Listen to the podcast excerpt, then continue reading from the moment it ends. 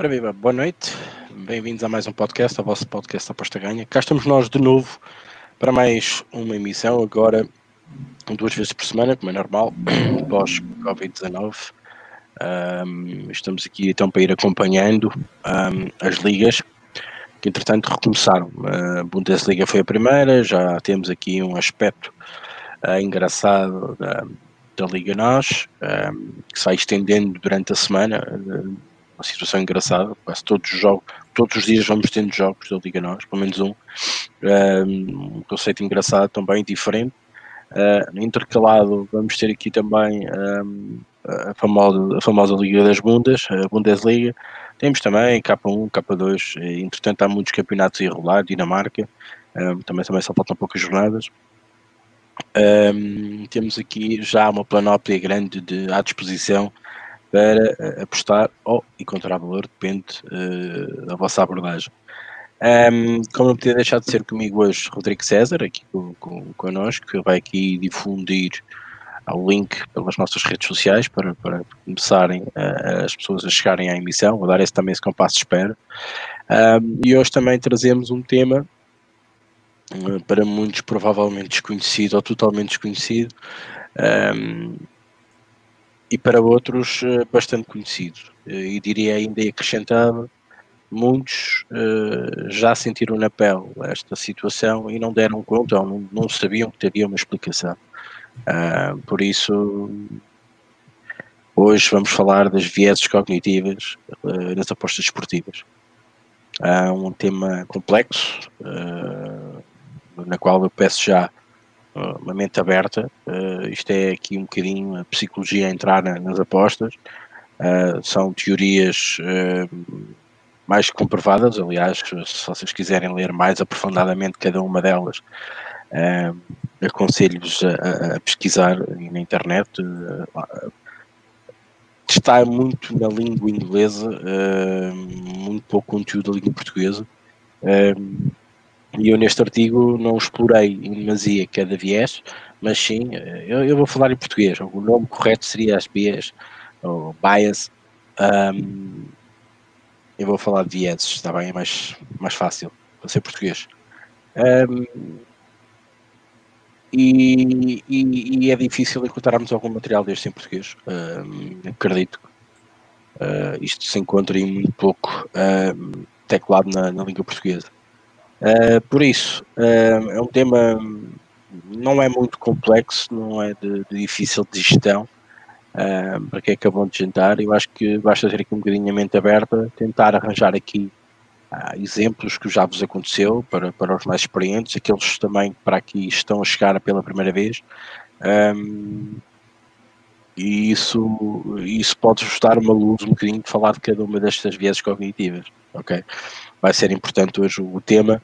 É, é um tema que se discute muito pouco, uh, fala-se muito, deve positivo, Fairlines, uh, mas é um, do tema, um dos temas que neste momento, ou, ou nos últimos tempos, uh, vários apostadores de renome ou, ou, alguém que domina a matéria do gambling têm referido e têm trazido à tona porque tem sido desprezada, vá, digamos, pelo, pelo, pela parte dos apostadores. Mas pronto, já lá vamos depois falar então do, do tema em concreto. Agora sim, Rodrigo César, boa noite, passo da bola, depois comentários e arrancamos com a emissão. Boa noite, bem-vindo. Boa noite, Rick. Boa noite para todo mundo que está ouvindo, que vai participar. Sempre muito gosto ver todo mundo aqui, né? Sempre disposto a conversar e debater. É... Vamos lá, né? Um tema interessante. Eu acho que é uma abordagem diferente, né? Mais ou menos parecida, não em essência, mas você trazer uns conceitos diferentes para as apostas, né? E que eu, eu acho que o microfone está no teu respirar. Eu estou ouvindo uma. É, é, ouvindo. Trazer esses conceitos para as apostas que eu acho que ajudam a gente a afiar mais né, nossa, nosso arsenal de armas para apostar melhor, né? Então acho sempre é importante isso daí. E vamos lá, mais uma emissão, acho que hoje vai ser bastante interessante. Deixa eu aproveitar já seguir o que o Rick falou, dar uma lidinha nos comentários. O, ah, Raquel aqui, boa noite, meus alunos, tema obrigatório, gratidão imensa. Grande abraço para Raquel. É, o Francisco Dias Sports Investment. Vou treinar aqueles trava-língua, só falando o nick do Francisco. Boa noite, boa noite, boa noite para o Nuno Santos, Walter Domingos, boa noite. O Invisible Bet, boa noite. grande abraço ao Rodrigão Santista e ao Mr. Spearman. Não esquecendo do Pearson, hein? Ele ficou ofendido. É, esse domingo eu tava assistindo, estão passando o jogo velho aqui, né? Passaram a Libertadores 2011 do Santos. Eu tava comemorando como se tivesse acontecendo naquela hora, João. Pior que tinha aquele desgraçado daquele Neymar, daquele maldito. É, boa noite pro Miguel Jorge, Jorge, o João Santos. O Miguel Rocha, boa noite, Ricardo Rodrigues Chat. Foi um excelente dia de aposta juntado ao final de semana. Olha aí que legal, teve bons resultados. O, o Miguel, foi seu, antiportistas, aquele Hamburgo, tristeza. Olha o Snake 2011, sempre com a gente também. Boa noite, Ricardo Rodrigo. Um abraço, um abraço para ti, mano. Alexandre Paiva, M. Santos, Fábio Araújo, boa noite, boa noite, Fábio. Olha o Paulo Lancinha, boa noite, pessoal. Uma excelente emissão. A missão top era sobre tal correlação. Vamos ver se a gente obriga ele a fazer uma dessa aí, né, Paulo? Tira o escorpião do bolso, né, mano? Pô, vamos, vamos, vamos, vamos coletivizar isso aí. E os segredos descobertos pelo Rick. Abraço, malta. O cara não dorme, final de semana, não tem, meu amigo. Você acha que eu trabalho ali tem, ali tem suor em cima do teclado. O Marco Vicente, boa noite. Boa noite pro Paulo Iago. O Francisco Dias Sports Investments. Não, Francisco, vou falar inteiro. Olha o Chico do Mundo aí, grande Chico. Então hoje vamos ter. É. Estamos na fronteira, né? Estamos na fronteira da psicologia. Tudo lido, Rick. Ok, bem, então vamos uh, começar então pelo, pelo, pelo artigo. Desde já agradecer a todos, a todos boa noite. Um, para quando uma situação dessas, quando, quando ela estiver bem, bem arrematada, bem tratada, uh, só assim é que, é que as coisas têm efeito. Isto pode ser apenas uma pequena amostra, não é vale o que vale, um, mas sim muito suor em cima do teclado. Bom, depois do Francisco Del Mundo uh, ter dito então hoje vamos ter psi, eu vou-me calar e vou deixar ele falar, um, porque realmente isto é, é basicamente a, a, a, área dele. Bom, um, o artigo que, que eu tentei escrever e tentei pensar a mensagem, atenção, eu não sou o melhor escritor do mundo, não, nem, nem intenciono de ser, mas é tentar, tentar colocar uh, palavras simples, frases diretas, um, às vezes uh, situações muito complexas uh, e assuntos uh, que podem nos trazer dúvidas, mesmo depois de lerem e relerem várias vezes. Um, nas apostas esportivas, há certas situações que nos acontecem uh, que nós não, não temos explicação, ou que não temos, pelo menos, uma, uma explicação empírica do, do, do, que está a passar.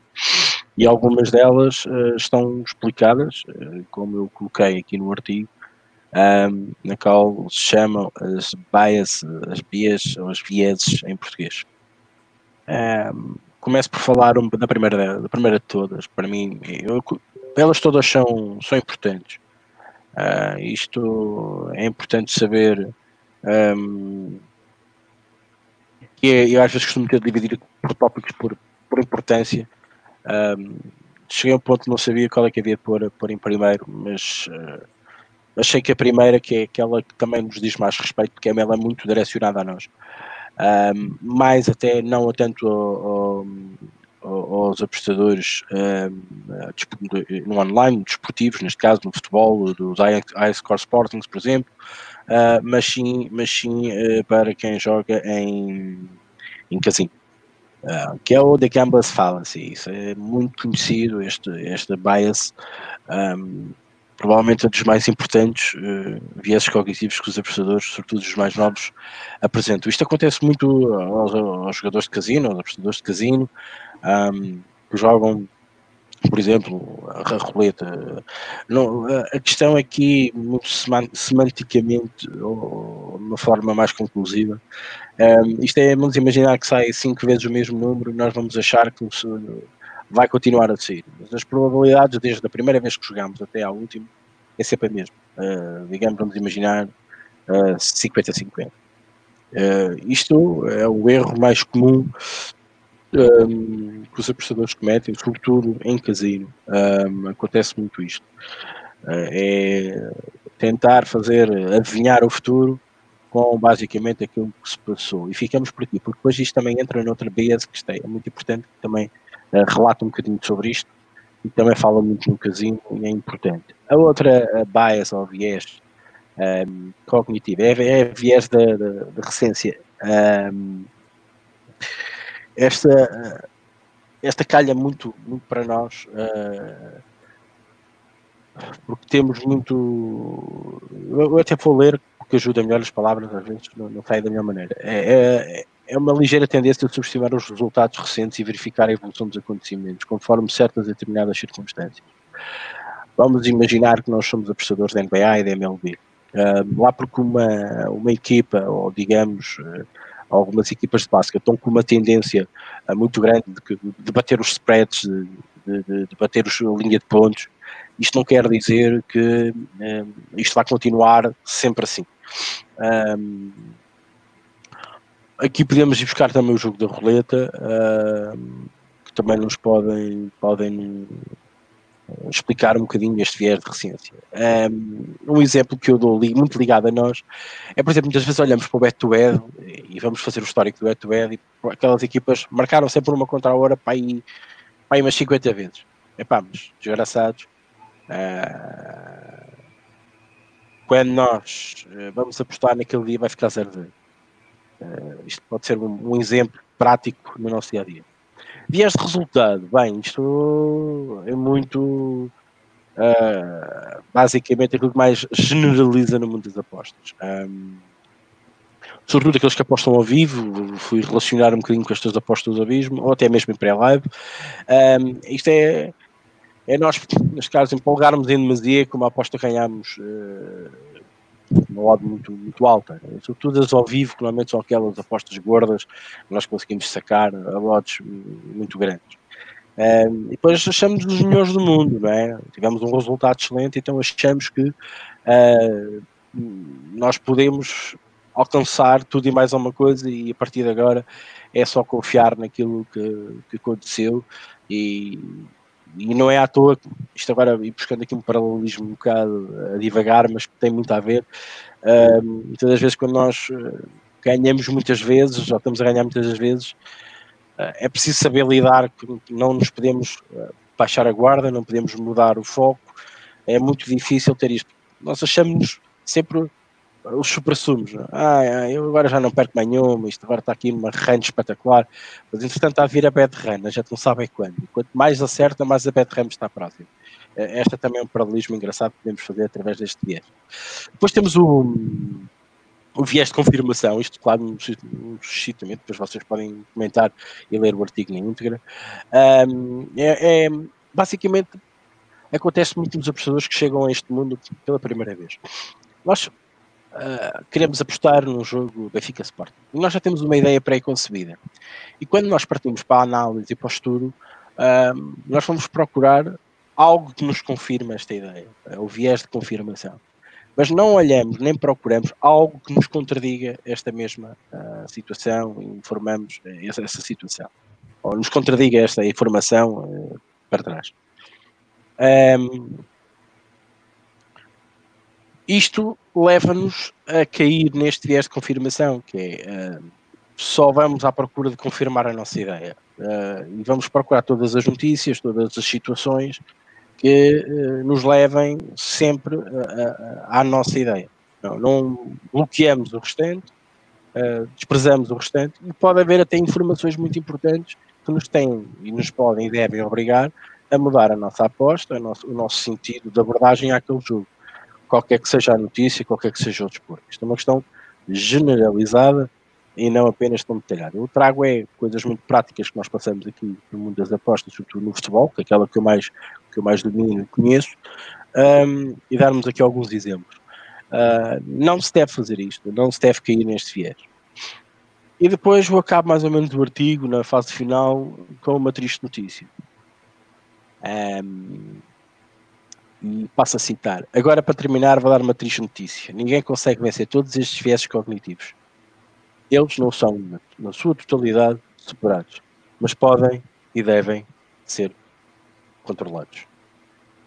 Há, há estudos que revelam que estes vieses estão sempre connosco. Ora, aquelas pessoas conseguem controlá-los ou não? Eu falei num e dei-vos um caso prático. Nós estamos a ganhar sempre, nós temos a vontade de, de sermos considerarmos os, os, melhores do mundo e esquecemos do resto e, e tiramos o foco e já, já nem olha, isto agora já é assim, dizer, e não é, e não é. Temos que lutar muito contra isso e às vezes é difícil para quem não sabe lidar muito com, com este tipo de situações. Um, todos estes vieses do Gambler's Fallacy, um, Uh, eu, nem, eu nem coloquei isto em português porque o nome é tão característico que nem vale a pena. O viés de confirmação, uh, o viés de resultado, o viés de recência, uh, são todos uh, que nós temos que aprender a lidar, a controlar, para que não que numa, numa situação prática, numa situação corrente no nosso dia a dia como investidor, eles não nos passem a perna, nem. E o sentido é este. O sentido objetivo, muito objetivo deste artigo, é vocês terem a noção que isto existe. Porque isso, quando vos acontecer a vocês, vocês vão se lembrar disto. Isto vai-vos bater na tola e vocês vão dizer assim: pá, já ouvi falar sobre isto, já me aconteceu. Pá, esta situação é uma coisa qualquer que aquele gajo disse num podcast. Eu vou ter cuidado, eu não posso ir por este caminho. Este caminho, este caminho vai-me dar maus resultados uh, no curto uh, ou até no longo prazo, não conseguimos controlar estes, estes, estes viés, estes bias que existe, um, ah, sobretudo no mundo, no mundo das apostas. Basicamente, resumidamente, é este o artigo foi uma chamada de atenção para que pelo menos vocês leiam, coloquem estes, estes, estas, estas bias na vossa cabeça e que um dia quando vocês estejam perante uma delas, pelo menos se apercebam. Eu acho que isto é um passo muito importante para vocês dominarem um bocadinho melhor as apostas esportivas. Rodrigo, comentários, se quiseres comentar, força. Ah, não, depois eu queria a gente passar mais uma vez eh, cada um dos dos distúrbios da força que você aborda ali no artigo para a gente parar um pouquinho cada um deles, tentar dissecar um pouquinho como aqueles conceitos podem ser aplicados às apostas às dificuldades, né? No fundo, eu enxergo tudo aquilo como um desafio, um método, né? Eu fiquei pensando sempre como cada tipo de de, de, de, de, de deformação pode ser evitado ou contribuir para a nossa utilização do método, né? Porque, em tese, se você tiver um método e ser disciplinado na aplicação dele, na, na, na análise da realidade, é, muitas coisas ali teriam de ser evitadas, né? Naturalmente. Né? Por exemplo, da recência ou do resultado. É, se o seu método tenta esterilizar um pouco o processo, né? Para você levar em conta só aquelas variáveis que você selecionou, que vão ser processadas de acordo com aquele método, através daquele meio, no final você produzir os seus parâmetros para analisar o, o mercado, é, o seu método deveria ser imune, né? Algumas, alguns comportamentos observados ali eu acho que tem muito a ver ali também com outro aspecto que é a disciplina, né? A disciplina e o rigor com que você se aferra aos passos que você escolheu para analisar as suas apostas, né? Porque aquilo ali parece muito. Eu identifiquei muitos comportamentos do apostador amador, assim, ah, eu tô ganhando, então eu vou continuar ganhando, né? Eu não sei até que ponto alguns fatos ali são uma realidade para quem é, é, um pouquinho mais frio já, um pouquinho mais cascudo, né? Já tomou muita porrada nas apostas e já é um pouco vacinado, né? Contra alguns comportamentos ali, né? Alguns ali me parece assim, é, aqueles erros de principiante, né? É, a recência, quando você faz as coisas de forma um pouco superficial, espera muito e acaba não dando certo, né? Não sei se se faz sentido. Eu queria começar pelo pela falácia do jogador, né? Que você considera ali a talvez a mais crítica, né? Para o nosso comportamento. Eu achei, é, eu achei, eu fiquei com uma dificuldade de enxergar essa adaptação para dentro do universo das apostas, e eu enxerguei mais facilmente aqui é, os exemplos dos cassinos. É, eu imagino que aquilo, aquilo é uma teoria desenvolvida inicialmente para os cassinos mesmo, né? não para as apostas. Né? É, porque nos cassinos a gente tem odds é, sistemáticas lá, elas não mudam, né? não há uma variedade de condições de mudança de odds, por exemplo. Você jogou na roleta, ou você vai jogar no cara e coroa, ou em dados, ou nas slots. As odds já estão determinadas, né? por toda a dinâmica da, das posições ali, né? Na, e os, payout, os payouts são calculados de acordo com essa maior incidência ou menor incidência das probabilidades inseridas numa mesa de roleta, por exemplo, né? Você pode escolher cor, mas você vai receber muito menos do que você escolher número é, ou setor. Eu não sou muito especialista em roleta, mas eu tenho uma certa noção só das, das posições. As odds são, são mais ou menos pré-determinadas, né? Então faz sentido a falácia do jogador de você pensar que ah, aquilo ali tá dando, então eu, logo, né, que é uma inferência lógica, logo aquilo vai dar. Eu não consigo enxergar como esse tipo de erro pode influenciar nas apostas, assim, porque as odds nas apostas não são iguais. Por exemplo, o cara e coroa você vai ter sempre 50%. Nas apostas, não. As odds são condicionadas por, por diversas variáveis na realidade, elas não são padronizadas, né? É, é difícil você imaginar esse time. Quando você fala assim, esse time tá ganhando muito, logo ele vai ganhar outro jogo, né? É, não é porque esse time vai tem sempre as mesmas condições de ganhar, né? É, a cada jogo você analisa as condições desse time ganhar. E a cada jogo você vai encontrar probabilidades diferentes desse time ganhar. É... Eu não sei se esse mecanismo da repetição faria tanto sentido nas apostas para você tentar pensar, projetar o futuro, né? Eu não sei um atalho, não sei se ele serve como atalho. É... Parece qualitativamente coisas diferentes, assim, você pensar as probabilidades encontradas no cassino e as probabilidades encontradas no jogo de futebol, por exemplo. Né? Não sei se eu me expliquei aqui a minha dúvida, Rick. Sim, acho que explicaste bem. Ela é mesmo muito direcionada uh, para, para os casinos. Uh, aliás, isto até tem a ver com, com o Casino de Monte Carlo, foi, foi aqui que foi feito este, que chegou à conclusão deste, deste viés uh, de Gamblerless Fallacy. Um, ele é muito mais direcionado para, para o jogador de, de casino, de roleta, que, que, considera que lá por terem saído cinco vermelhos seguidos irá sair o sexto. Um, no, no, no, nosso caso, pode, e eu sei que existe muito isso, as pessoas que dizem, o Benfica vai ganhar e vai ganhar e vai ganhar. O Benfica vai ganhar sempre, mas é mentira, nunca vai ganhar sempre. Ah, o Porto, ainda mais para as aspas. Isto é um bocadinho puxar, um bocadinho. Um, ou, ou, quem, quem vem, quem vem no, quem conhece muito pouco o mundo das apostas, quem uh, vive o futebol um bocadinho à flor da pele e que acha que o Benfica ganha sempre, que acha que o Sporting vai ganhar sempre, uh, independentemente de ser o clube do coração ou não. Uh, e isto também tem muito a ver com, com, as, com as apostas online. Isto porque hum, aquele que chega aqui, o Rodrigo começou a falar e muito bem, que tem o modelo, que tem o, o esquema, isto passa um bocadinho à margem. Mas quem, quem chega ao ponto de ter modelos uh, e ter uh, outro tipo de back-office para fazermos apostas com, com, como deve ser, uh, já são apostadores que já, já têm uma experiência muito, muito grande, muito alta. aquele que chega aqui online, vindo há meia dúzia de dias do, do físico, ou sem passar pelo físico automaticamente para o online, começamos a achar que este pequeno viés pode fazer sentido nestas, nestas pequenas entradas quando se vai atrás do Benfica, quando se agarra no Benfica e no Bayern desta vida e se faz aquelas múltiplas, porque nós achamos que aquelas equipas vão sempre ganhar. E a probabilidade, e eu disse isto no artigo, muitas das vezes até as casas de apostas não nos dizem que é assim.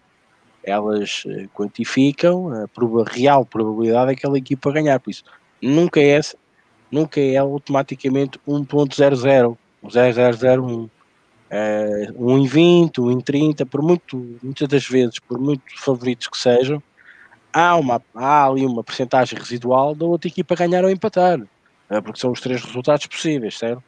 Um, e nós, quando abordamos um jogo, seja ele qual for, qualquer tipo de desporto, uh, estou a dar ao futebol como, como, como sendo mais usual, uh, não nos podemos deixar levar por este viés uh, de, que é o, a falácia do jogador, que é deixar-nos levar só porque aquilo aconteceu N vezes e agora não vai acontecer, por exemplo, ok?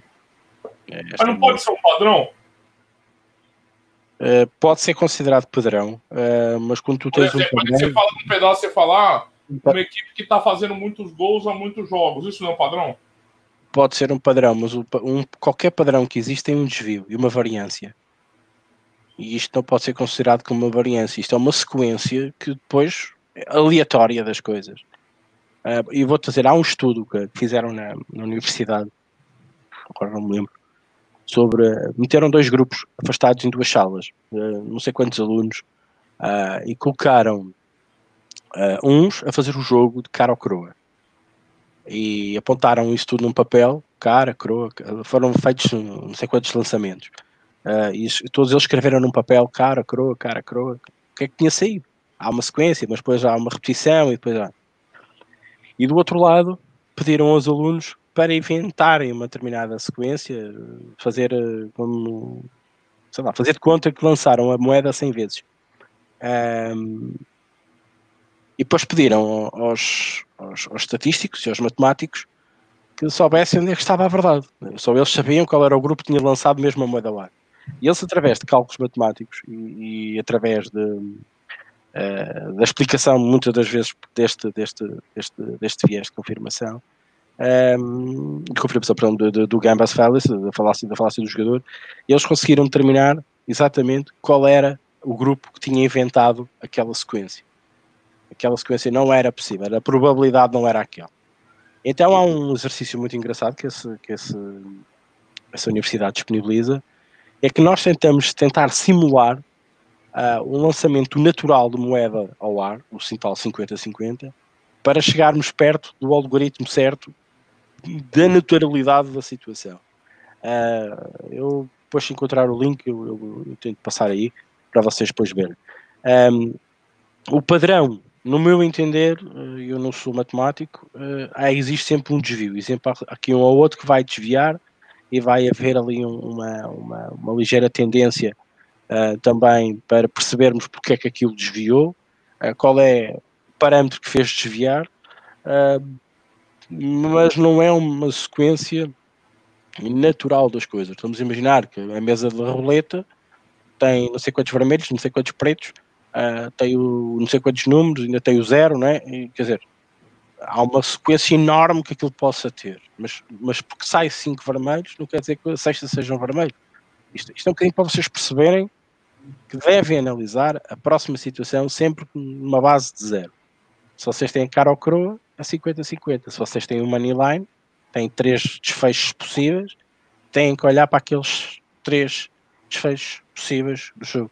Para vocês não caírem na tentação de que vai ser sempre assim, só porque tem sido assim, vai cair aqui. Este conceito mistura-se um bocadinho depois com o outro que eu falei, Rodrigo. Mas assim, é, por exemplo, se um cara está analisando um jogo, e eu acho que esse, você tem razão, é o maior ganho que talvez o ganho crítico que essa a falácia do jogador pode trazer, que é analisar cada jogo como se fosse único. E isso também ajuda muito a combater bad run, a, a, a, Golden Run, que a gente já discutiu aqui em outra, outra vez, que aqui do artigo do, do. Era o Golden. Eu não lembro, Golden. Não sei que termo que a gente usou, né? O Golden, Golden Age. Golden Age. É, é, dos dois casos, né? Mas, por exemplo, é, a gente vai fazer uma observação de um jogo X, terça-feira. Não é natural que se você observa os outros dez, últimos 10 jogos de, de uma equipe todos os jogos dessa equipe houve cinco gols, com a equipe marcando, levando muitos gols, não é natural você trazer esse padrão para sua análise? Nas apostas a gente não começa do zero. A gente não olha o jogo do zero. A gente testa tolerância. Porque um jogo não começa do zero. É Por isso que eu estava falando da roleta. Cada vez que a gente vai jogar a roleta, ela começa do zero. Porque as odds pré-estabelecidas para cada desfecho ali, eles, elas não têm nada a ver com o que aconteceu antes. Elas não têm, zero a ver com o que aconteceu antes, de fato. Porque cada vez que você jogar, jogar e a roleta girar, é partindo do, do zero de novo. No, no, no, futebol, por exemplo, eu vou ficar aqui pelo futebol, as coisas não começam do zero, né? Porque eu estava falando dos padrões. É, quando a gente vai analisar um jogo, seja lá com o método que a gente tenha, por exemplo, o método correlacional que você anda usando muito, que dados que ele usa para te produzir correlações próximo jogo? Do zero, não. Ele usa todos os dados agregados que você está puxando. Ele está puxando todo o padrão para ver se ele encontra a correlação que tu busca, o índice, né? Não correlação, o índice que você considera satisfatório, e aí tu vai lá para o mercado ver com, que você, com o parâmetro que você já tem na mão. Porque seja método, seja o que você usa, seja o que qualquer um usa, no fundo a gente está sempre à busca do parâmetro na mão para a gente olhar o mercado, né? E aí achar o valor. É diferente, a, a gente não está partindo do zero. A gente traz toda essa herança, essa carga, esse peso dos últimos eventos. As casas também fazem isso. Como você comentou, quando elas vão estabelecer um money line para um jogo, porque o Benfica ganhou 10, no décimo primeiro, vai estar totalmente influenciado estatisticamente por tudo que está acontecendo antes.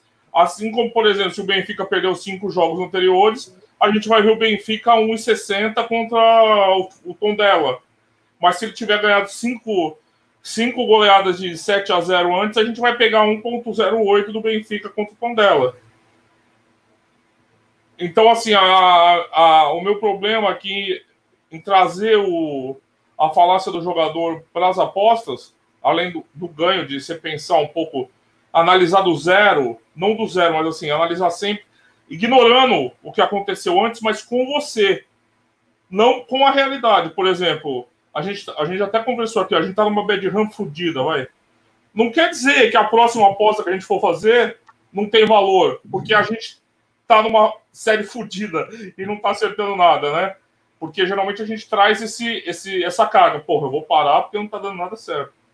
Né? Porque, na verdade, não, estatisticamente isso não é relevante. O que aconteceu antes não tem nada a ver com o que vai acontecer depois. Eu acho que esse ganho realmente a gente traz. Mas eu penso que, assim, o futebol e as apostas no futebol, a gente traz toda a carga anterior, a gente traz tudo. Tudo. E as probabilidades e odds e tudo que a gente vai mexer nisso, a gente vai estar tá trazendo do que aconteceu antes. É, não existe começar do zero no futebol, não consigo enxergar esse começar do zero, entende?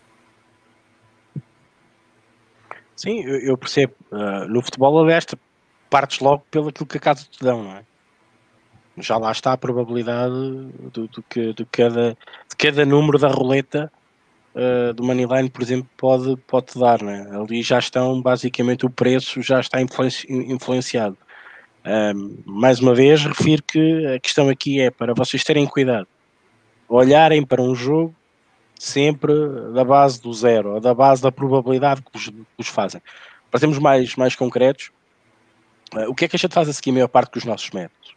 é fazermos a nossa análise, qualificarmos a nossa análise, precificarmos, que é aquele nome tão, tão, tão usual hoje em dia, e compararmos com aquilo que as casas nos oferecem.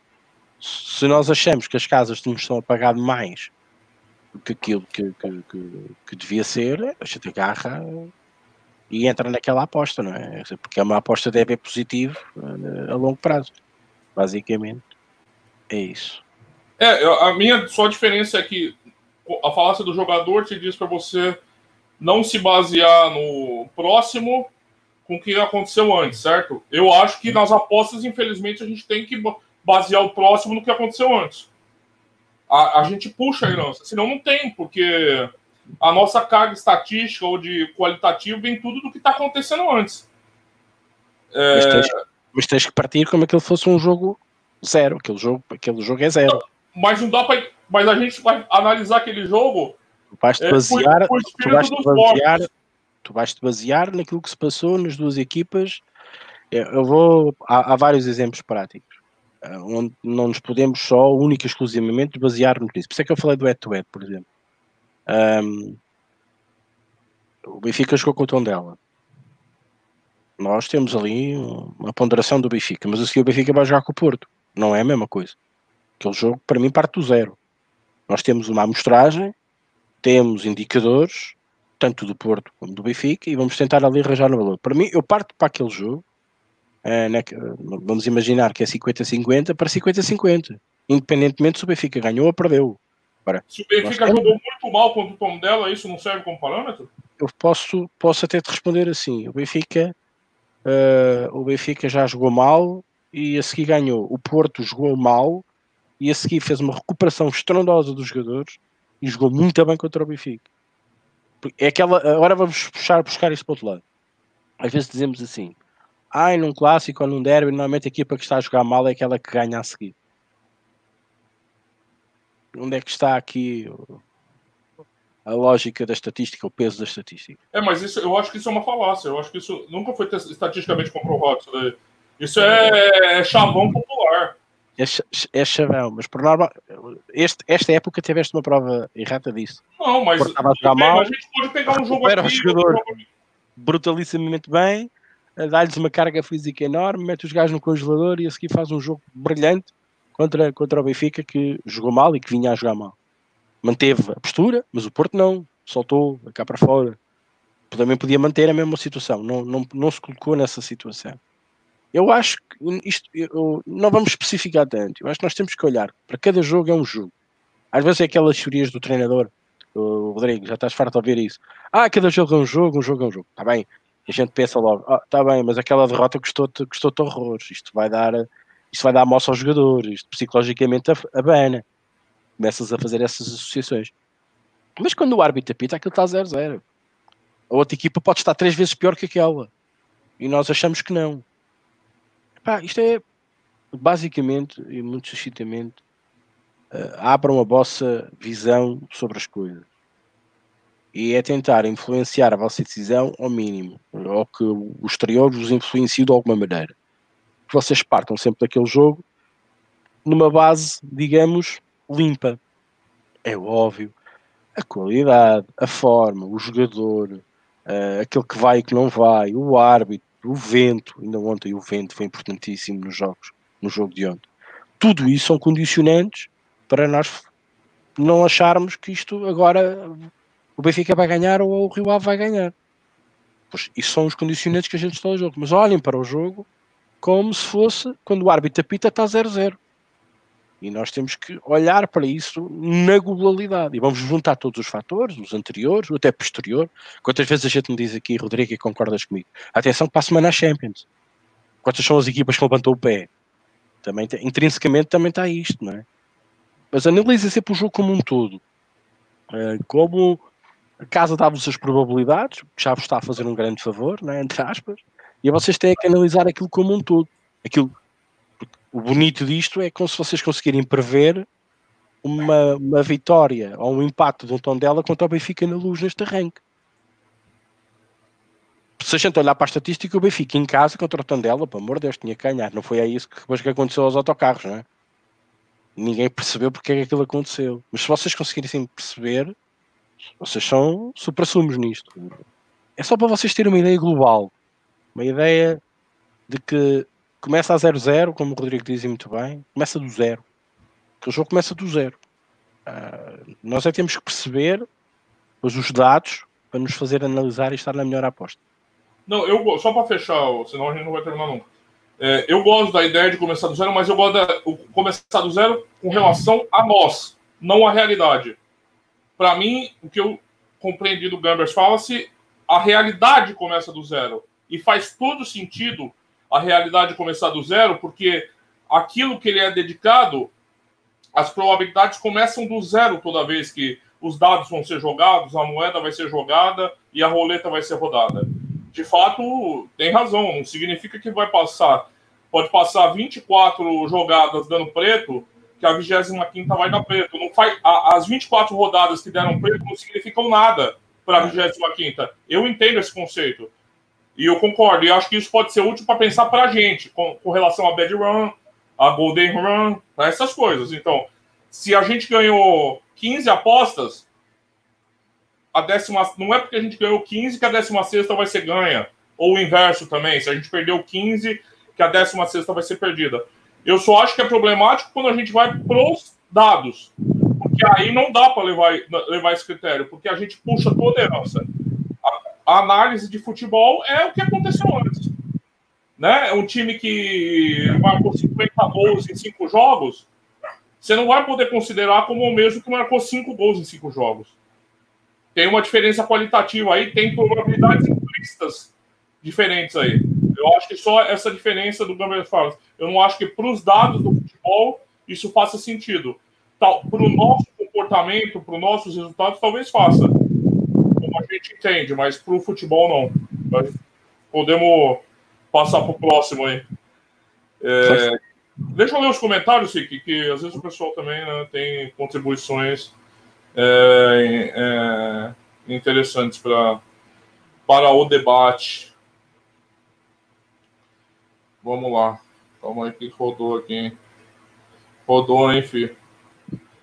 É, boa noite, o Lancinha disse que o Ricardo é malandro. Isso é malandro. Boa noite, professor Miguel. O Ricardo Felipe, podiam debater um assunto que tenho reparado? Quando apostava com menos dinheiro, quando havia um gol ao meu favor, efusiva, torcer, festejava efusivamente. Agora que aposto mais dinheiro, não festejo. Aposto há seis anos, já estou com esse comportamento há um ano atrás. Tem sido lucrativo. Talvez seja mais experiência. Isso aí, a gente pode depois discutir. Não, não vejo grandes implicações de você comemorar mais ou menos. É, mas pode ser experiência. Você ficou mais cascudo, assim. Você se importa menos com gol, sei lá. A Raquel diz é uma crença limitadora. Ela disse a gente pode falar isso depois. Vamos, vamos, vamos tentar falar assim. O da Norte tá aí, boa noite. Francisco Del Mundo diz: o maior viés que existe é acharmos que controlamos tudo.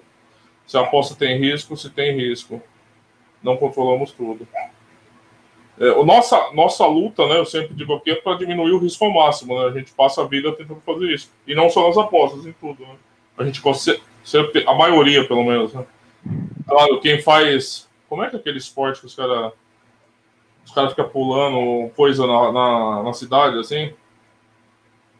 Tá ah, ligado? Assim, pulando sim, muro. Sim, ai. Eu vi fugiu, né?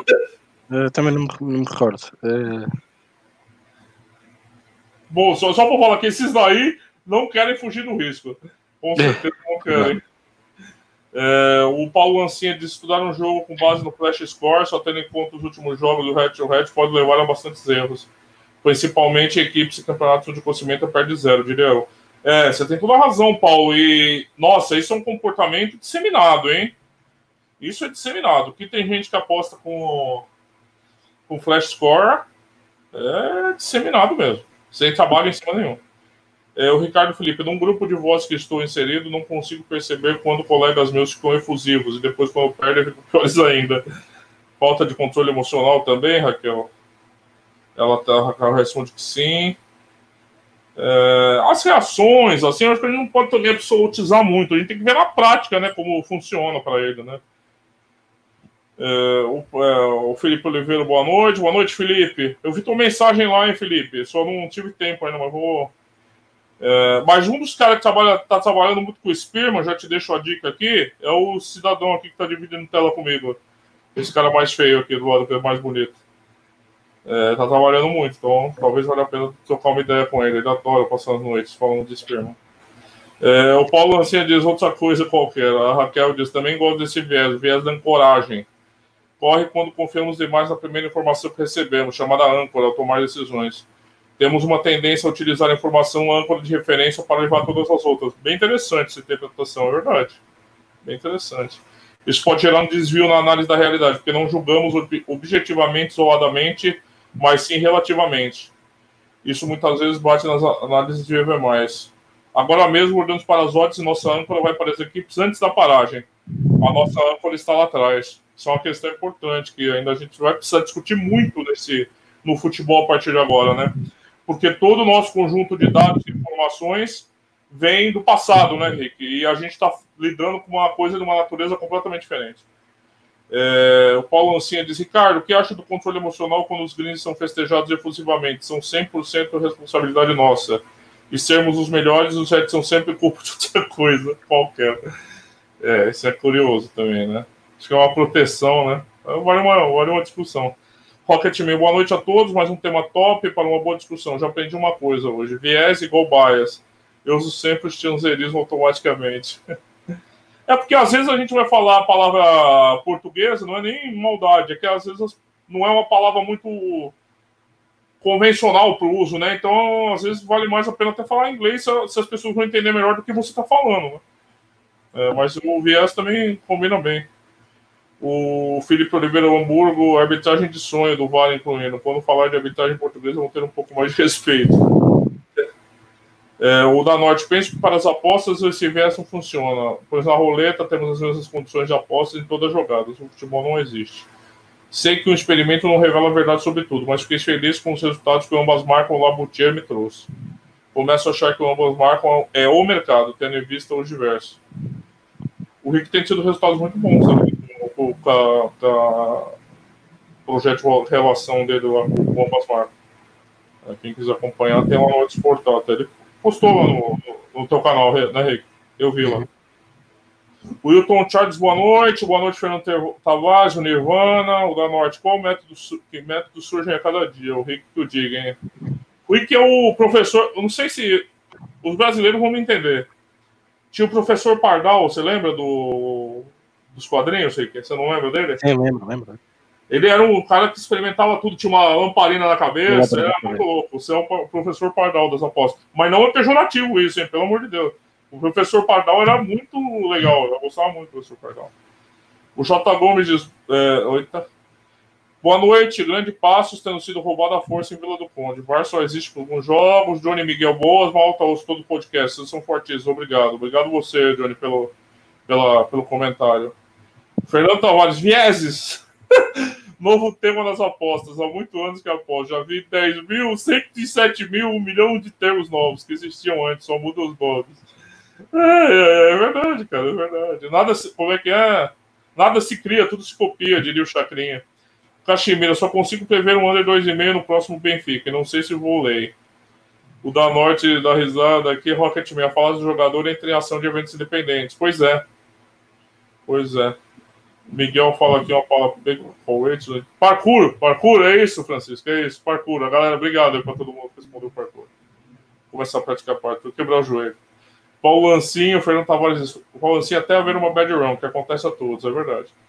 O Rocket, numa rodada de um campeonato, todos os jogos eram ambas marcam. Depois achamos que no último jogo dessa rodada o ambas é mais ou menos provável, por causa dos resultados dos jogos. É, mas é, pois é, aí, ó, Rick, pode ser aplicado num caso desse também. É interessante. Aí eu. É, mas aí tem um erro conceitual, né? Porque você tem que pensar o ambas marcam daquele jogo de acordo com os dois times que estão jogando, não com os outros resultados dos outros jogos, né? Mas aí é uma, a falácia do jogador, se aplicada nesse caso, é interessante mesmo. Pô, e a gente já viu, a gente já fez até um experimento nesse negócio, né? Que eram ambas marcas da Série B. É. É. É, faz sentido aí, é um bom uso. Bem boa aqui. É... O Miguel o Rick é o louco pardal. O Piltavo, salve meus ursões. Ai, rapaz, vocês são demais. Viu? Zé Faustino, boa noite, saudações esportivas e boa noite pro Lázaro Pereira. Vamos lá, tudo lido, Rick. Você anotou aí as dúvidas? Mas depois você responde. Vamos continuando aqui no. Sim. É, o próximo que o Rick discutiu aqui no artigo, que está na possavenha.com, tem o um link aqui no, no vídeo, tá? Quem quiser dar uma lida, tá muito bom. É o viés de recência. Né? É o que aconteceu. Vamos lá, Rick, colocando em palavras populares. É o que você basear o futuro no que aconteceu recentemente, é isso? Nos últimos eventos? É basicamente isso, né?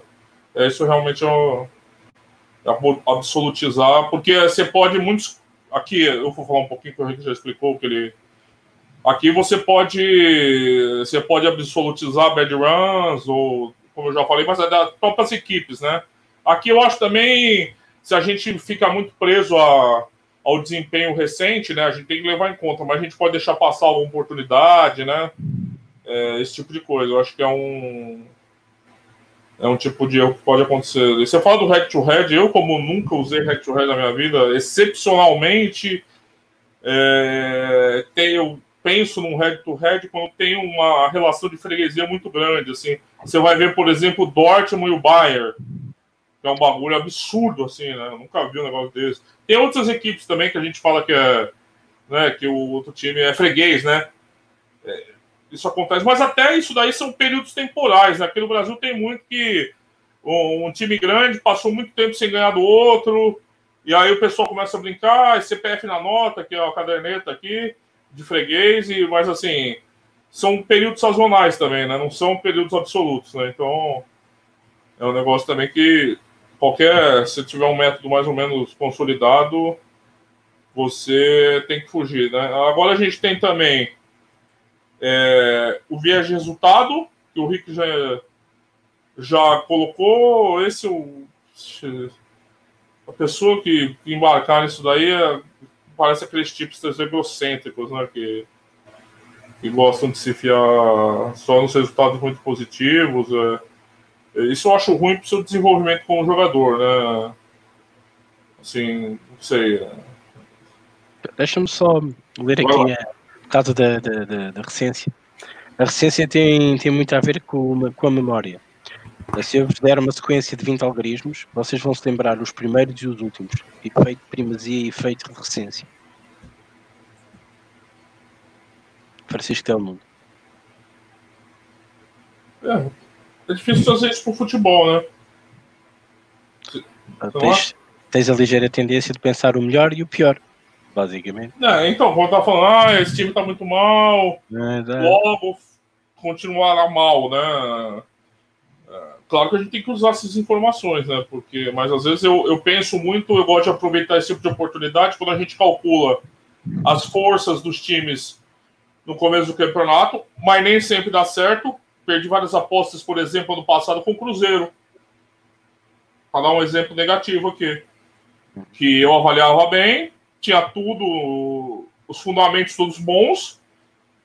E até eu perceber que aquilo era um o Titanic, que aquilo ia afundar de qualquer jeito, é, teve teve dano, entendeu? Sofri danos.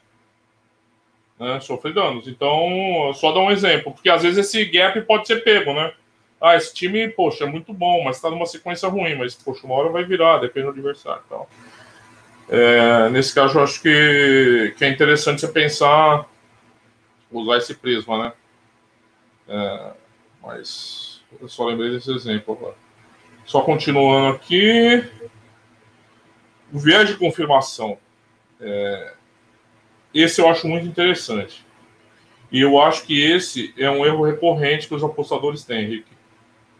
Na minha opinião, né? Claro que tem, você colocou ali, mas assim, na minha opinião, é, a gente às vezes tenta torcer a realidade para um conceito que a gente desenvolveu antes. E o que a Raquel falou aqui em cima, eu achei cabe bem nisso daí, né?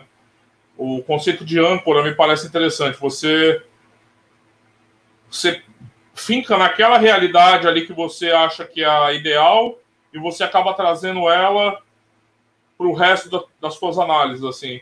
E às vezes é, você até encontra informações contraditórias, mas tua convicção é tão forte é, naquele conjunto de, de condições ali que você acaba indo cegamente naquilo que você pensou, até torcendo a realidade, né? Você só quer, no fundo, é, confirmar aquilo que você já pensava quando você fala no artigo, né? E eu acho que esse sim é um erro bastante recorrente. Esse é um erro, às vezes, que os métodos não conseguem filtrar né? Porque o método é um, uma ferramenta, né? Uma chave de fenda, é uma, um martelo, né? É um martelo. É, quem usa o martelo é a gente. Então, dados que você vai usar, informações que você vai pesar e tudo mais, estatística, você que vai ser, você que vai alimentar aquilo ali, né? Por mais que, ele, que qualquer método tente neutralizar tudo e filtrar a água, né? Sair água limpa, você jogar água suja e sair água limpa, é, pode ter um viés na alimentação do mesmo, né? Você escolhe as informações que vão ser relevantes. Você escolhe o que você vai colocar ali. Não é o mundo que escolhe, não, a seleção é sua. Então, às vezes, se vier um, um, uma coisa contaminada tão forte o método não consegue limpar, eu acho. Você pode levar para o teu parâmetro, né? Pra, quando você acha a tua, tua linha, né? E esse é, esse, é, esse é um viés perigoso, assim. Não sei se você quer falar alguma coisa, né? Eu, eu, eu, concordo muito com isso. Eu acho que estarmos presos uh, este, a este viés é, é complicado. Um, ao irmos olhar para, para aquilo que aconteceu e do que a gente acha, é meio caminho andar para essa aposta ser, eh, ser perdida, digo eu. Acho que, acho que é, lá, lá, está, foi aquilo que eu disse anteriormente. É difícil colocar estes vieses todos por ordem de importância. Eu acho eu, eu olhei um bocadinho mais na base daquele apostador que não sabe nada de apostas. E o engraçado é que agora estou deste lado e estou a ouvir. O engraçado é que tu dizes sempre: o nosso método, o nosso martelo, no nosso método a gente evita isto, no nosso método a gente evita aquilo, no nosso método. O problema é que as pessoas que chegam nem método têm. Verdade. E depois levam com isto, e estão a viver isto sem saber o que é isto. E eu parti dentro desta base. Porque tu dizes muito bem, o nosso método é a nossa ferramenta, o nosso método. Se tivermos o nosso método, isto não acontece. Se tivermos o nosso método, isto não acontece. Não é à toa que a gente defende aqui muitas vezes. Defendam o método. Defendam o vosso método. Ajustem o vosso método. Trabalhem o vosso método. Façam contas ao vosso método. Por isso é que o Rodrigo agora, para justificar tudo isto, diz sempre esta palavra. Método, método, método, método. Claro, pois é preciso a gestão de banca, whatever, mas método. O nosso martelo é um método. Mas o nosso método a gente evita estes viéses que todos falamos aqui. E eu então agarrei e pensei assim: isto é um artigo mais virado para quem chega e não para quem está ou nem para quem já cá está há algum tempo. Há outros vieses piores que estes. Nós podemos ter que vivenciar e são, são diferentes. Mas para quem chega, leva com isto e nem dá conta. E o meu alerta foi nesse sentido. Mas se nós tivermos a ferramenta que o Rodrigo bate aqui constantemente, e todos eles, ele falou no mesmo. Ainda falta falar num. Quero ver se ele vai voltar a tocar no mesmo, mas de certeza que vai. Método, método, método. Rodrigo. É, eu acho que às vezes o pessoal foge porque método significa trabalho, né, Rick? Sim, e é difícil. Né? Muito trabalho, né? Você pode falar isso, muito trabalho. Né? E aí volta aquilo que a gente conversa antes, rapidinho, que depois eu vou passar para as perguntas, das dúvidas que a gente já vem caminhando no final. É... O método, é, trabalho, as pessoas têm aquela visão facilitista das apostas quando você tromba no muro e alguém fala para você assim, você vai tra trabalhar isso aí, cara. Às vezes o cara não quer isso aí. Então, acaba vazando, né? É, vamos ler aqui. A Raquel até fala que não sabe nem o que é método. É verdade. O pessoal tá puto com hambúrguer aqui. O Francisco Del Mundo diz, cruzando com o que a Raquel disse, da ancoragem, se nós virmos uma equipe que começa bem, podemos estar sempre a pensar que vão ter bons resultados. Mesmo que tenham perdido jogadores, formas físicas, né? Pois é. Rick, eu vou, vou agora partir para umas perguntas mais diretas que foram feitas aqui, né? Sim. É, o Ricardo Felipe, a questão do a comemoração dele, se tem algum significado importante. Antigamente, tem. quando ele, ele apostava qualquer coisa, ele não comemorava nada. Comemorava muito, quer dizer. E agora ele não comemora quase nada quando ele está apostando mais dinheiro. Você acha que tem algum significado isso? Eu acho que o problema não tem a ver dele apostar mais dinheiro. Eu acho que o problema é que ele já aposta há seis anos e já não vive o futebol da mesma maneira que vivia há seis anos atrás. Ele começou a perceber e a adivinhar resultados. Eu estou a adivinhar, ok, ok, adivinhar. Então é um gol naquela equipa. Eu estava a contar com isso. Festejar o quê? Vou festejar. Não é a nossa equipa de coração que está a jogar. Não é nada que nos motive. Nós chegamos a um ponto e ficamos quase como um autómato eu também festejava quando fazia um green. Oh, yeah. Agora também é outra coisa que nos leva a estar quietinhos, a gente não festejar, que é a porcaria do VAR, não é? Agora o VAR a gente só festeja passado meia hora e, e mesmo assim não vá o gajo se lembrar e ligar à televisão. Uh, mas pronto, isto também nos tem permitido ser um bocado mais frios nisto. Mas eu acho que tem a ver com a experiência, não com a quantidade de dinheiro que tu estás a colocar no jogo. Uh, tu estás é mais frio, mais cautelista. Tu consegues-te perceber de que aquilo realmente pode acontecer e vai ao encontro daquilo que estudaste e da aposta que fizeste. E mesmo quando levas um gol contra, Estamos a falar da festejos do gol, mas também é aquela porcaria. Porra, pá, os gajos falharam, chatice, porcaria. Mas esta reação negativa uh, também não a tens. Porquê? Porque tu confias no teu método e na tua gestão de banco e sabes se aquele red acontecer, ele vai se diluir num, futuro próximo. Por isso, vives as coisas. Ah, eu, eu, por acaso conheço, um, já falei nele várias vezes, um, trabalha muito os, os, os, jogos, os jogos americanos e ele diz que ele, deixou, ele começou pelo futebol e deixou o futebol para, para, para apostar simplesmente na NBA e, e na MLB. E ele diz que ganhou anos de vida por causa destas situações. É que o futebol é o 0-1, é o 0-0. Na MLB ou, no, ou no, na NBA começa 3 pontos. Pau, 3 já lá estão. Mais 3, 6. Depois é sempre a somar, sempre a somar. E, e ele, na maneira dele estar, da, da própria personalidade, ele está mais descansado a apostar do que não apostava no futebol, que pode haver um resultado de 0 a 0. Quando na MLB e no basquete, isso não vai acontecer de certeza. Ok? Um, mas eu acho que tu não festejas porque tens muita experiência, não é por causa da quantia. Mas? Eu acho que talvez ele hoje, pela maturidade nas apostas, é, tá apostando mais dinheiro, mas é como você falou, na verdade, ele tá mirando no peixe acertando o gato, não é o dinheiro, é a maturidade nas apostas, né? É, também a maturidade que fez ele apostar mais dinheiro, né? Não é são coisas diretamente proporcionais. Né? A maturidade cresce e se aposta mais dinheiro também, mas não é bem o dinheiro que te faz comemorar mais ou menos, como você disse. É a maturidade. Né? Deixa eu ver aqui se eu acho mais alguma dúvida, Rick. É, não, ele falou aqui. O Paulo Lancinha fala esse tema interessante. A gente já conversou algumas vezes. Os greens são festejados e possivelmente são 100% nossa responsabilidade. E os reds são sempre culpa de outra coisa qualquer. eu acho isso problemático, assim. Eu já discuti algumas vezes aqui. Eu acho importante, por isso que a gente fazer os rescaldos e apostas perdidas e tudo, porque, claro, a gente pode perder apostas por eventos aleatórios, tá? Cartão vermelho, hoje o VAR, são eventos, eventos sorte ou azar, que a gente não controla, tá? A gente não controla esse evento, não adianta se sentarem controlar. Não controla vão ter apostas assim. E mas vão ter apostas ganhas assim também. Não vão ser só apostas perdidas. Né? Então, eu acho importante. quando a gente faz isso, a gente, a gente não melhora como apostador. Porque culpar os outros, quando na maioria das vezes a culpa é nossa. Né? E aí a gente não, não evolui.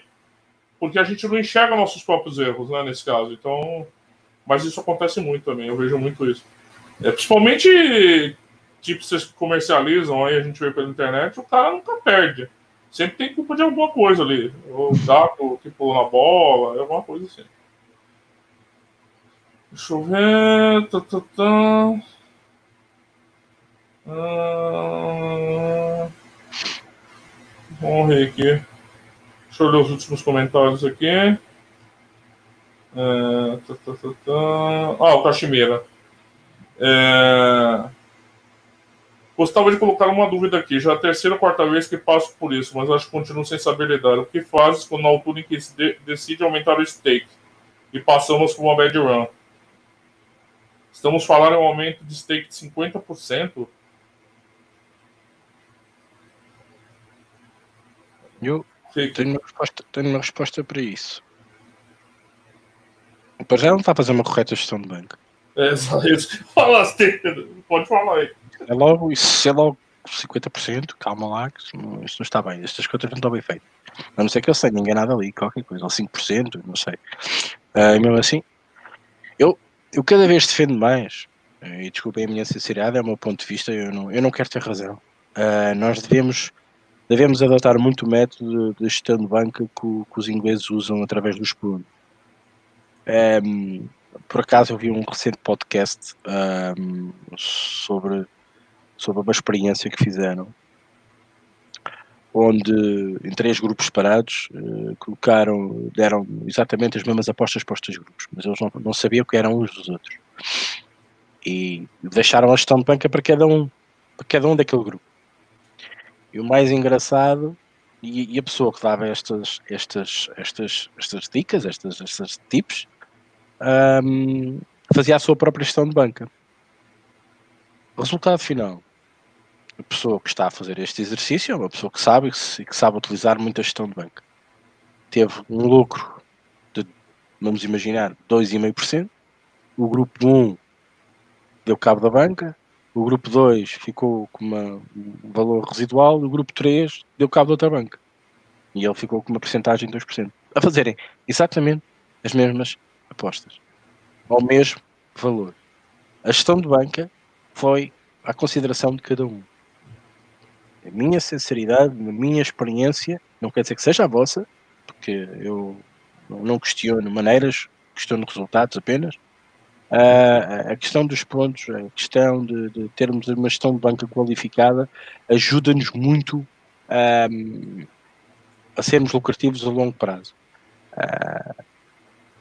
Ah, eu, eu, dependo muito da flat stake também. Eu, se não usasse esta, eu usaria a flat stake, por exemplo. Não vejo outra uh, que, me possa, que me possa ajudar.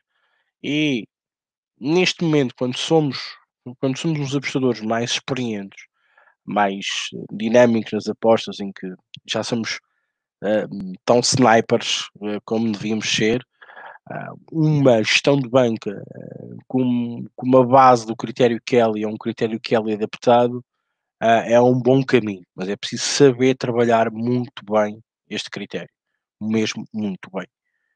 E é preciso uma grande eu também preciso de uma banca maiorzinha, não é? Não é uma banca residual, tem que ser uma banca muito potente e nós temos que sabê-la trabalhar. Eu acho que é mais um apêndice que nós temos que aprender nas apostas, é a gestão de banca. Eu por acaso fiquei admirado com esse exercício, com esse artigo, porque realmente a gestão de banca é dar exatamente as mesmas apostas e as mesmas odds pode fazer diferença no fim do mês. Deixa aqui. Eu não, é, eu não gosto muito do Kelly, que a exposição, eu não fico muito confortável com a exposição, mas é uma. Você aplicar e servir para você. Assim, eu só achei muito grande a, o, o teu aumento de stake. 50% numa paulada, assim. Eu achei, achei meio alto, assim. Isso é muito subjetivo, né, Caximira? Você sabe disso mais que ninguém, né? E também é muito subjetivo quando você sobe ou desce, né? Não, eu não sei se tem uma fórmula correta, assim, pra gente subir ou descer, né? Não sei. Também pensar, a banca subiu 10%, a gente subir 10% do, do aumento da banca, mas tô pensando nisso agora, tá? Não tô...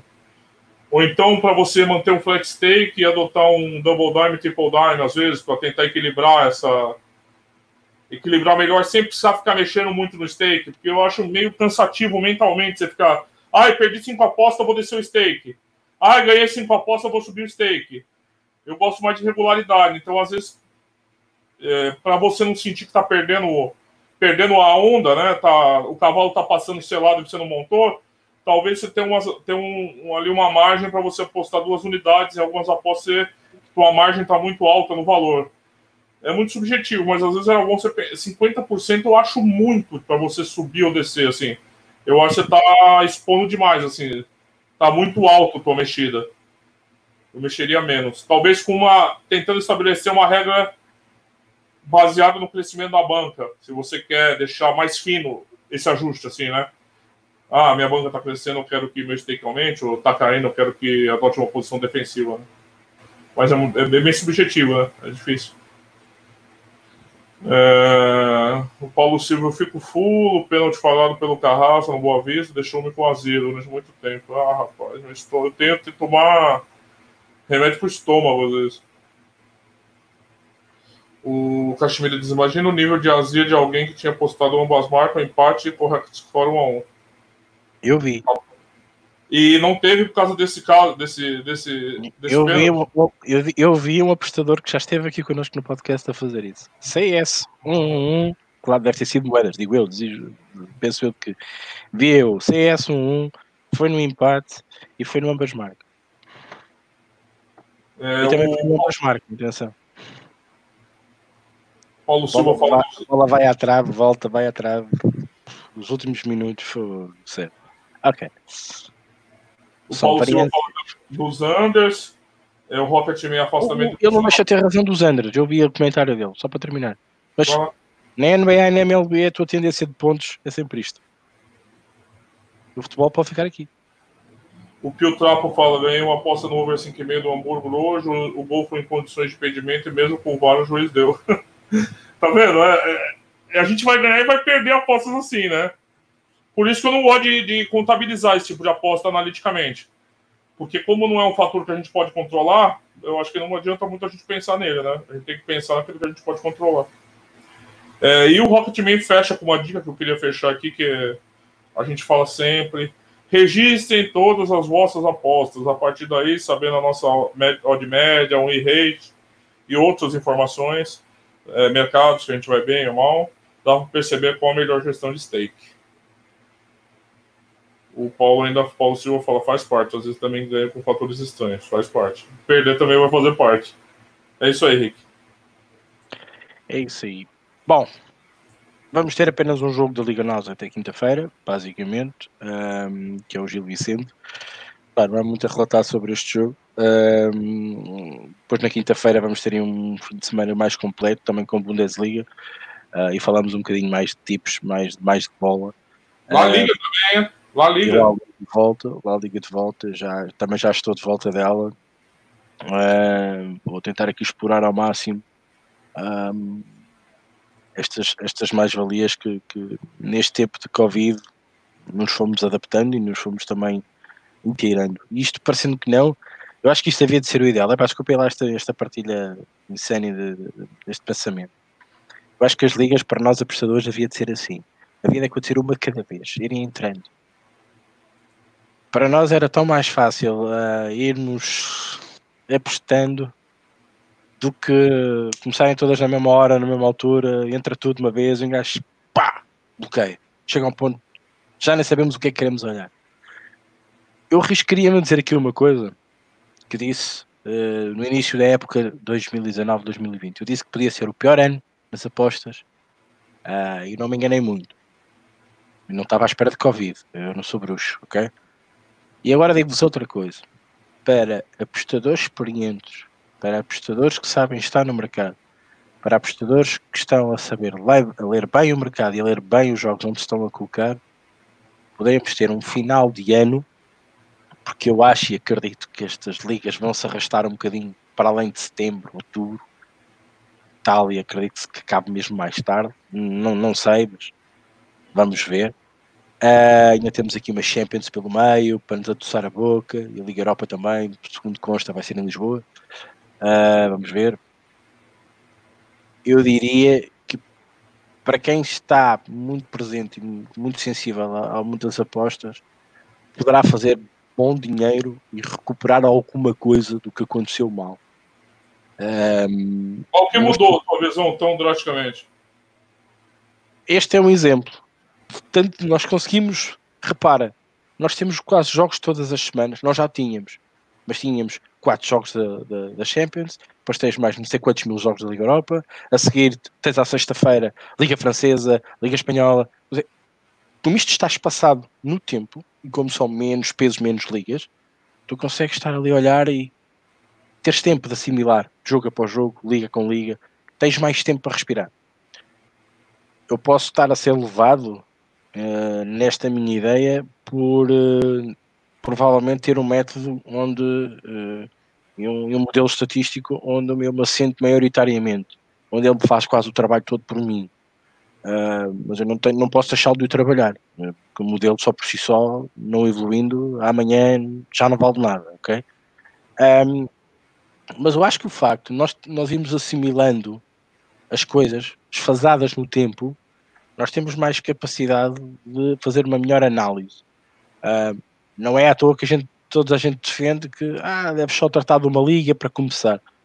Eu, podemos até tratar de várias ligas, mas se nós tivermos estas passadas no tempo, um jogo basicamente importante por cada dia, uh, eu acho que nós conseguimos trabalhar melhor as ligas europeias, para quem gosta de futebol, quem, quem domina as ligas europeias, uh, e isto pode ser para quem está bem no mercado, para quem conhece bem o mercado, para quem aposta bem, para quem é um apostador já com alguma experiência, pode tirar muito lucro, muito sumo um, destas, um, destes jogos e destas apostas futuras que possam, possam aí aparecer. Uh, vai chegar ao tempo, é que vai estar tudo ao mesmo tempo outra vez e vamos ficar aqui um bocado outra vez à toa. Vamos ter que nos saber adaptar e readaptar nessa, nessa altura. Mas eu acredito, e também é outra coisa, as casas também estão carentes do nosso dinheiro. E então estamos a dar mais bónus, estamos a dar mais facilidades, mais capacidade para podermos investir, etc, etc. E nós temos que perceber isso também. Afastar-nos dos jogos em que por si só a casa já está a ganhar, porque tem um juízo elevadíssimo, e aproveitar os, os, os jogos em que o juízo é mesmo residual, que basicamente somos nós que estamos ali a fazer o mercado, e se nós soubermos interpretar o mercado e entrarmos e termos a nossa famosa CLV e termos a nossa aposta green, pá, vai ser fabuloso e acredito que no fim da, desta segunda fase uh, da, da época, ou terceira fase da época, uh, ou terceira volta, se assim podemos chamar, uh, sermos um bocadinho ligeiramente lucrativos. Eu não estou a dizer que vamos ficar espetaculares, não, estou a dizer que vai ajudar a minimizar o estrago que tivemos, esta pausa que tivemos, e aquilo que vinha a acontecer nas apostas desde setembro um, até desde dezembro, desde agosto até dezembro, depois entramos em janeiro a melhorar um bocadinho, era o retorno do ano, uh, onde havia também já uma prospecção para um possível europeu, as casas começaram a, a rever as suas situações né, nas apostas e nas, nas, ofertas que estavam a dar para os seus. Isto é apenas uma, um desabafo e mais nada disso. E o Miguel diz aqui handicaps positivos. Também é verdade, temos de ter muito atentos a ele, acho que cada vez mais há valor aí. Maltinha, muito obrigado a todos. Obrigado, Rodrigo. Passo-te a bola para dizer o adeus geral e depois fechamos a emissão. Já passamos aqui um bocadinho, 17 minutos, mas não conta. Vamos embora. Rodrigo, muito obrigado. Força. Eu que agradeço, Rick, agradeço todo mundo que participou, tá? Os comentários sempre ótimos, como sempre. E quinta-feira a gente tem. Quinta-feira, cá estamos nós. Está eh, aqui o Lázaro a dizer que o Porto e o Benfica jogam na quarta. Pá, isto agora duas equipas. Uma perdeu, outra empatou.